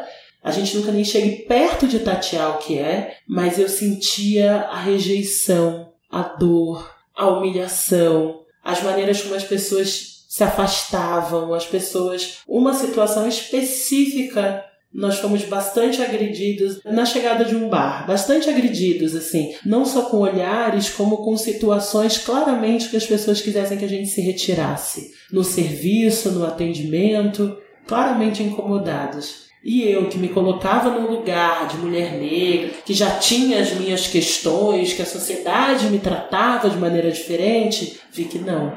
Eu tenho um privilégio gigantesco em ser uma mulher cisgênero. E ali, pela primeira vez de verdade, eu fiquei pensando: o que, que a gente está construindo? Né? Que espaço que a gente está dividindo? Que espaço que a gente está construindo? O que, que a gente está fazendo? O que que você acha que a sua fala tem de significância para o todo? Por que, que você acha que pode ter? Por que, que você acha que não pode usar o seu trabalho, sua ferramenta de trabalho, de transformação, como um agente de inserção? Em que momento você se coloca nesse espaço tão pequeno Olha que humildade é essa, que você se coloca num espaço tão pequeno de não perceber seus privilégios e não se não se sentir intimado a usar eles como ferramenta de transformação. Que momento é esse? Então, assim, se isso vai se chamar publicidade, se isso vai se chamar conteúdo, entretenimento, se isso é espaço de marcas, eu não sei. O que eu sei é isso é espaço das pessoas que estão observando o mundo com uma perspectiva dividida, humanizada, não humanitária. Porque de humanitário isso não tem nada. Humanizado, da minha humanidade, da humanidade que mora em mim. Não posso negar essa humanidade. Eu não posso não olhar para as pessoas e não entender que tem, tem, tem um mundo inteiro renegado à margem desse poder de consumo que se Cara, que, que, que coisa maravilhosa as marcas ganham, ganhando novos consumidores, novas possibilidades. E aí as pessoas me dizem: ah, mas é porque os tradicionais vão rejeitar. É tão pequeno esse núcleo de verdade de pessoas, é mais barulhento do que de verdade existe. É tão menor. Tem tanta gente incrível no mundo construindo coisas novas. E eu vou te falar isso de dentro de uma família evangélica. Eu adoro, porque eu fiz é, as exposições que a, a, a, da, parece até conto, mas a minha família, metade dela é evangélica. E eu não conheço pessoas mais incríveis e pessoas mais disponíveis. E com todas as questões que estão envolvidas em ser evangélica, pessoas que estão discutindo o, o lado humano da, um dos outros. E estão olhando para esse, e estão reconstruindo também o espaço de religião e o espaço de, de comunhão. A gente tem, da mesma maneira que deixar de ter preconceitos com um lado que diz ser progressista e, no, e, e, libertário, deixar de preconceito com aquilo que é que espaço de conservadorismo é esse de intolerância. Esse não é o espaço verdadeiro, onde se colocam essa. Esse é o espantalho que se faz o conservador. Esse é o né? espantalho né? que se faz. E esse espantalho que dá medo nas pessoas coloca a gente num processo de retrocesso. A gente não pode permitir, de novo, a gente não pode permitir que as verdades que não são nossas, verdades que foram construídas anteriores a nossa, sejam verdades que nos ultrapassem. Se nós não estivermos aqui de alguma maneira para colaborar na construção das novas verdades, nós não estamos fazendo nem publicidade e nem cidadania, né? E se tem alguma coisa que eu acredito cegamente sobre o futuro é de que nós estamos conflitando para cair num espaço onde nós acharemos os pontos de contato. É um momento de muita. Não sei se são. Não, não, são mentiras, mas de muitas verdades incompletas. E essas verdades incompletas vão ganhando corpo, porque elas vão sendo repetidas. Se você me pergunta, nós fizemos. Você sabia que algumas campanhas iam ser um sucesso? Existe técnica, né? Existe investimento, existe um, um, o time tá muito, estava muito preparado para parar as arestas e foi o que eu disse, é 90% de preparação, 90% de save, mas existe esses 10% de profundidade. E aonde precisa acontecer a verdade das marcas, das personas, da publicidade, que é o que vai fazer com que essa publicidade se renove também, com que vai fazer com que essa publicidade volte a ser a alavanca social, porque eu discordo um pouquinho que a publicidade ela só reflete comportamento. Se ela for só isso, é tão pouco para tanto alcance. A publicidade ela deve nos ajudar a enxergar leques e possibilidades de comportamento. E não é porque ela é legalzona, amiga da galera. Não é por causa disso. Muito pelo contrário. É porque hoje o que a gente está falando é que talvez a gente não faça ideia das possibilidades de um produto. A gente não sabe como até onde ele pode chegar, até onde que ele pode fazer. Não aceite o briefing de três pontos. O que ele faz? cobre, hidrata e perfuma. Não aceite só isso, porque aceitar só isso é cair no que não só no que as pessoas já sabem sobre isso, mas no que elas já consomem sobre isso. Se você consegue descobrir coisas únicas sobre o seu produto, você vai construir coisas únicas sobre comportamento. E aí, se isso é intervir no futuro ou não, talvez a gente esteja fazendo o que o tio que acendeu a primeira luz não fazia ideia né? Nosso amigo Grambel não fazia ideia do que aonde que podia chegar. Talvez a primeira pessoa, melhor até, talvez a primeira pessoa que acendeu lá o graveto e gerou fogo não fazia ideia da humanidade que ele poderia, que aonde a humanidade poderia levar com isso, onde poderia criar isso. Então eu estou mais interessado em quem está acendendo o graveto e está construindo novos fogos do que definir, definir se esse fogo vai servir para a nova frigideira com super acabamentos e vai servir para alimentar pessoas que estão descobrindo o que é comer carne porque tiveram acesso, entendeu? Vamos falar um pouquinho. É, tem um bloco com algumas perguntas sobre influenciadores, porque você trabalhou muito com isso. É um segmento que as pessoas ainda não entendem, não sabem muito como trabalhar, tá muito se construindo, tudo muda muito rápido. Segundo o YouTube Insights, 82% das mulheres confiam mais na opinião de influenciadores do que em redes sociais ou televisão, justamente porque eles falam a real sem filtro. Apesar desses dados, apesar de várias evidências, ainda tem muito cético que acredita que trabalhar com influenciador é uma ciência oculta com retorno difuso. Dá para calcular ROI de campanha com influenciador? O que, que você considera como influenciador? Porque eu acho que esse é um ponto anterior para uma discussão como essa. Quando você vai lá e contrata uma celebridade de novela e coloca ela numa campanha de TV, você está calculando o quê? O que, que você, você tem? Tony Ramos tem um ROI?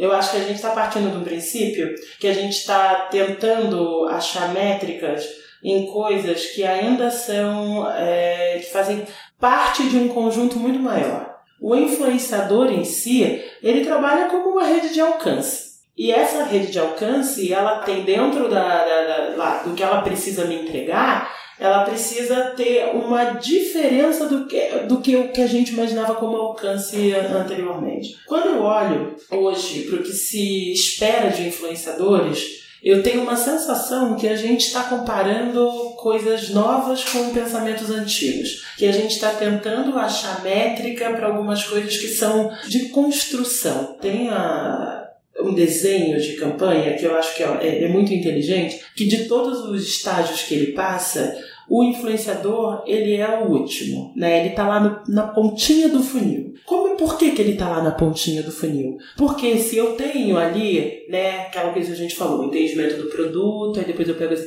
esse produto e serviço e transformo em, em, como que ele faz chegar até as pessoas, depois eu tenho a parte que explica, né, que, que produto, para que, que ele serve, depois eu tenho ali a maneira de toda a visibilidade que eu dou para esse produto, ou para esse uso desse produto, e na ponta do funil eu tenho um influenciador me ajudando a traduzir uma pirâmide gigante para um target que me interessa falar sobre aquele assunto. Se eu tenho, se eu coloco ROI nele, e se eu digo que ele é o quanto que ele custa, eu estou botando nesse carinha o peso de ser responsável por essa cadeia inteira. Eu estou dizendo que o funil, né, que coador é, é, é mais responsável pelo resultado do café do que todos os ingredientes que eu coloquei nele. Então, o influenciador hoje, para mim, ele é uma relação de alcance e tradução. Ele me ajuda a falar algumas coisas que sozinho eu não saberia falar, porque enquanto marca, enquanto target, enquanto persona, enquanto é, publicitário, enquanto diretor de marca, enquanto pessoa de comunicação, eu não tenho acesso a todos os formatos de comunicação e linguagem que estão se desenvolvendo com um consumidor que me interessa. E assim, essa personagem ela é uma, um tradutor, ela é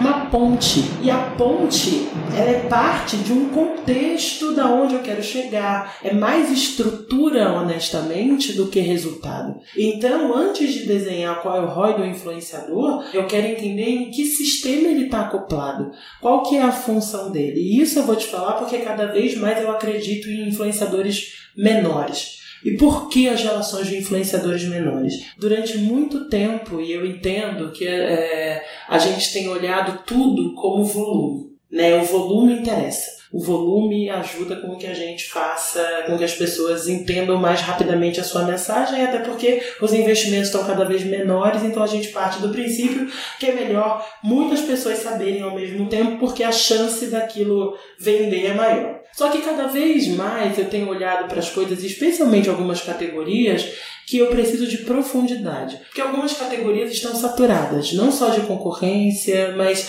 especificamente de falta de inovação. Algumas categorias se tornaram produtos que você, e eu diria que até a grande maioria, de produtos que você não vê um benefício claro. Então, essa pasteurização que acontece dentro até das próprias empresas, dos serviços dos produtos que oferecem, também tem acontecido em relação aos influenciadores. Então, os influenciadores, eles vão começando a ficar tão grandes grandes e, e com demandas tão grandes, né? E se tornam personagens que acabam falando de tantas coisas que deixam de ser uma unidade muito exclusiva, interessante, que gera curiosidade e identificação. Então, cada vez mais eu olho para os grandes influenciadores e eu, e eu começo a entender essa pasteurização de entrega, e aí começa a olhar, você começa a ver quantos seguidores, e quando você vê quantos seguidores, é como se você estivesse vendo quantas impressões do banner, como se você tivesse quantas tiragens de revista. É, sabendo que a gente teve ultimamente várias reportagens mostrando que influenciadores compram seguidores, então quanto isso, quanto você pode analisar a sua escolha, balizar a sua escolha por isso, por esse número, né? É, nem entrando ainda nessa seara, mas eu olhando apenas como veículo, né? Porque a gente também, uhum. é como todos os outros veículos, as métricas que dizem, né, qual o alcance dos veículos em geral, elas também são genéricas, né? Elas também são nem todas. Eu, eu sempre brinco que a gente imagina que x milhões de pessoas estão assistindo aquilo, a gente não tem certeza se uhum. esses milhões estão assistindo, ou se elas não foram ali no banheiro, estão olhando aquele celular, né? Aproveitaram naquele momento para poder fazer outras coisas, a gente tem uma ideia de alcance. E essa ideia de alcance é e hoje, olhando para os influenciadores, eu entendo que cada vez mais ele se transforma só a sensação de volume. E por outro lado, cada vez mais eu percebo que os influenciadores que estão não só, não só micro, mas que estão mais próximos do seu target, e ele pode crescer se aprofundando no comportamento do seu target, entendendo, entendendo-se, entendendo sua audiência, esses influenciadores começam a me interessar muito mais. E aí o ROI deles é mais fácil. Porque o ROI dessas pessoas, ele é mais quali. O ROI desse, desse novo olhar, ele é quali. Ele acrescenta, ele traz alguma coisa que para a marca é intangível. Né? Que para a marca, ele é aquela conversa de bar que a gente falou na pergunta anterior. Que para a marca, ele é essa sensação de vivo. E o que eu acho que talvez a gente tenha que entender o valor que isso tem. Essa sensação de vivo para as pessoas, essa sensação de verdade para as pessoas. E se você olhar, talvez é, dentro de todas as campanhas entre influenciadores, e aí agora olhando o, o clique, quantos influenciadores levaram para o clique da loja de e-commerce? Assim, bem linear.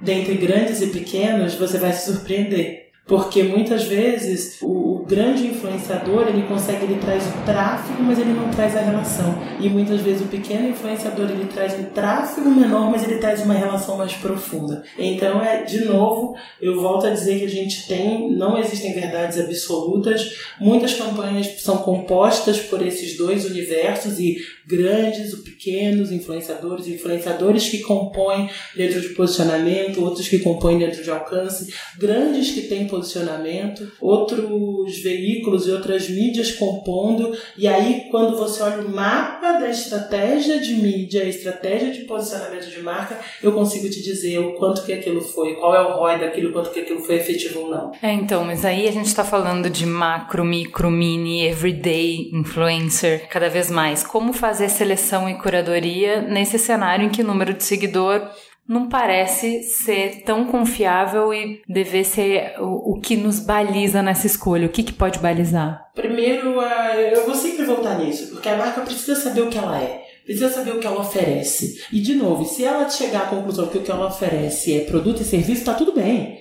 Não tem problema nenhum. Então ela vai encontrar o melhor influenciador que consegue traduzir de maneira mais simples o que é aquele produto e aquele serviço. Na verdade, a gente está tentando complicar alguma coisa que é exatamente muito simples. Da mesma maneira como a gente precisa entregar em 30 segundos o que aquele produto faz com serviço, com entrega, com funcionalidade, valor. com valor, o influenciador é o mesmo.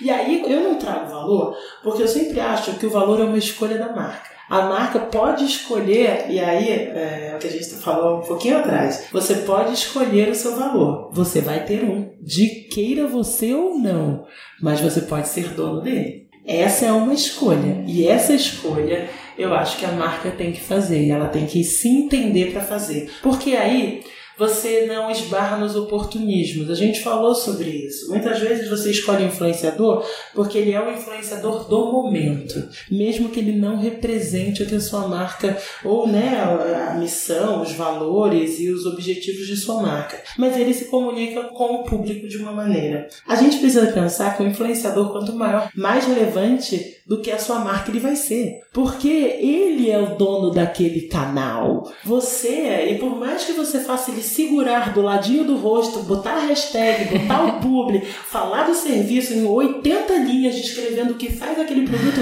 ele é protagonista. E enquanto protagonista, as pessoas estão ali por ele. Então não É, aqueles seja... posts lindo, maravilhoso. Então ninguém tá olhando pro seu produto, Poxa, tá olhando não seja um intruso na festa, sabe assim? Não seja o penetra de festa legal, cara. Pô, a festa tá rolando, o cara é o dono da festa, ele tá usando o melhor vestido dele, ele tá pronto para acontecer, você entra. Sabe assim, sua mãe, só um minuto, eu gostaria de pedir algumas palavras. Não faça isso.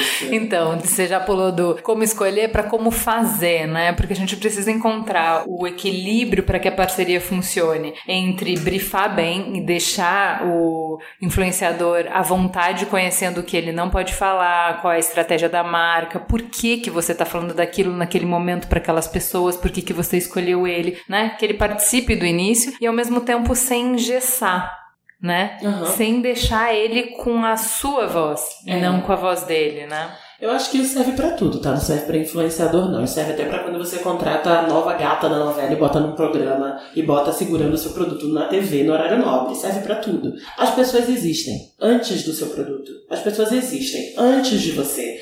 E as pessoas estão assistindo aquilo porque elas acreditam na existência daquela pessoa. E muitas vezes a gente parte do princípio de que você pode colar ter carona naquilo, se a gente fizer do nosso jeito. Mas, volto a dizer, você chega na festa de alguém, você não pede a palavra. Você deixa a pessoa te apresentar para os amigos dela. É assim, e nada mais simples do que isso. Participar de timeline sendo intruso, participar da vida de alguém sendo intruso nunca vai ser legal nunca vai ser percebido como ok. Eu brinco, nós somos um povo educado pra caramba. A gente gosta de gente que se apresenta, a gente gosta de gente que serve na festa, que sorri. É disso que a gente gosta. As relações, a gente trata muitas vezes redes sociais e influenciadores digitais como a gente tinha visões antigas sobre publicidade. Compre isso, não esqueça, leve agora. O gerente ficou louco. Talvez em alguma instância isso até funcione. Hoje, o que eu te digo é que é um grande desperdício de dinheiro.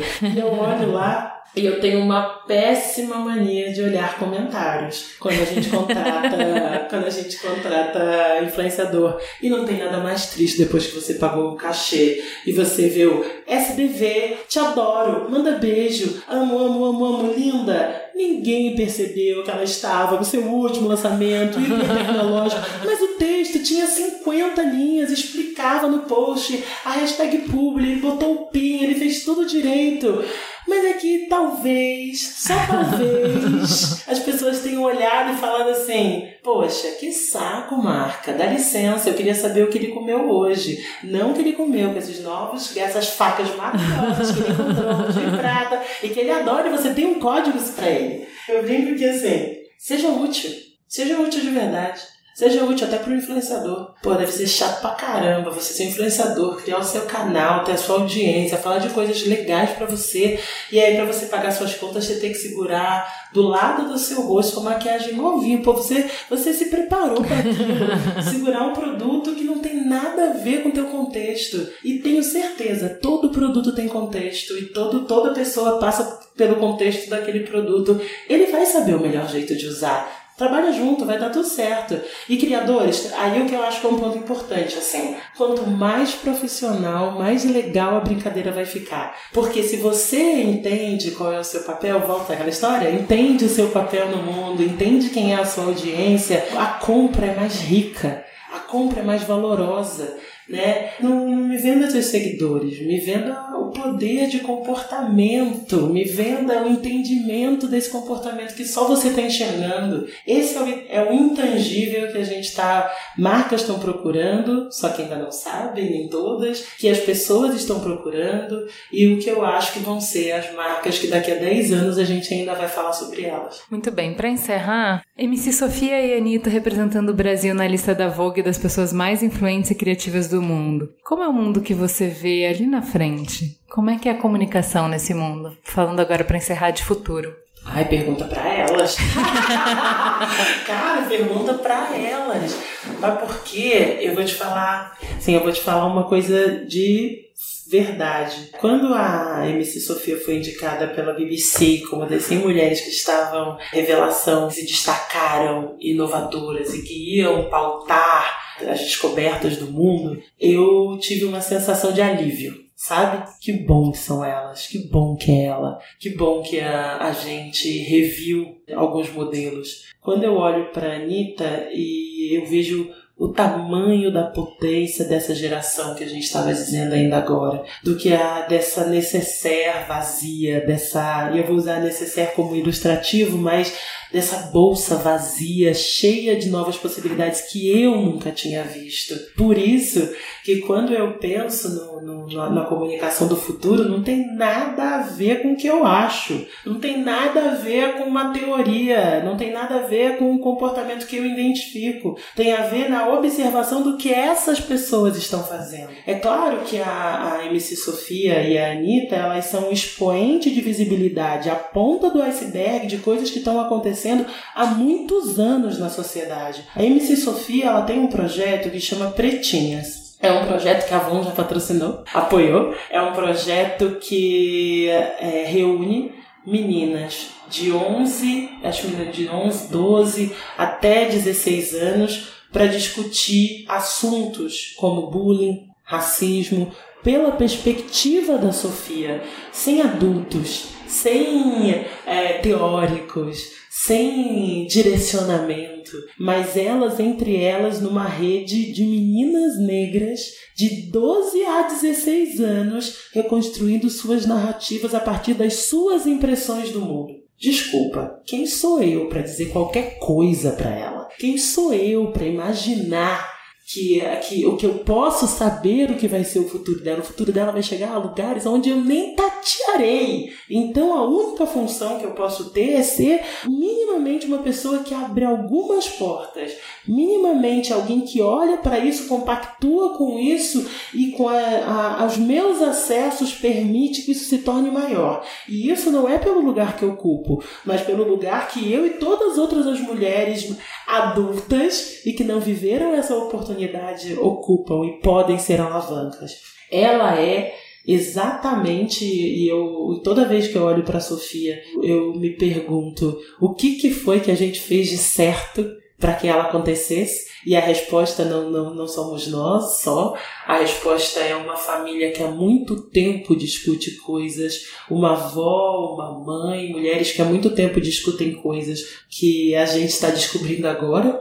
Assim como eu olho para Anitta e eu penso que a Anitta é, é essa voz Concorde ou não, goste ou não, entenda ou não, eu acho que uma grande da maioria das pessoas não é que não gostam, acho que a maioria não entende, que fala sobre uma sociedade paralela que existe há muito tempo nas comunidades, que há muito tempo nessa grande periferia que é o Brasil, né? A gente se acha muito legal porque mora no centro da cidade, porque tem acesso à rua asfaltada e água encanada, mas sabem que você é uma porcentagem muito pequena e privilegiada da sociedade e a Anitta fala diretamente com essa massa crítica de que está construindo essa nova estrutura do futuro. E se, sinceramente, se, se eu puder de alguma maneira colaborar com o aprendizado de aí uns 20 anos de vivência a mais, com alguma ferramenta que for possível, que essa seja a minha função e que essa seja a função de todos nós. O futuro vai acontecer. Não dá para impedir. A mudança vai acontecer. Não dá para impedir. Nós estamos hoje tentando segurar com represa o, o tsunami de mundo. Não vamos segurar a mudança. Não tem teoria que vai delimitar onde essas pessoas vão chegar. Então, pelo menos, não fica na frente, vai. Sabe assim? ah, poxa, vai. Não seja, poxa, é o cara que andou na festa sem ser convidado, já pede a voz da palavra. Pô, é aquelas, né? Pô, não, não atrasa o rolê, né? Não, não estraga, não estraga, não, não acaba com o gelo da festa, não atrasa o rolê. Deixa as pessoas se divertirem. E principalmente, se divirta com elas, sabe? Acho que se tem, meu Deus, gente, vamos, vamos embora. O mundo tá aí fora, tá esperando por pessoas que possam empurrar. E a gente vai empurrar para frente, vai dar tudo certo no final. Este podcast foi editado por Caio Corraine.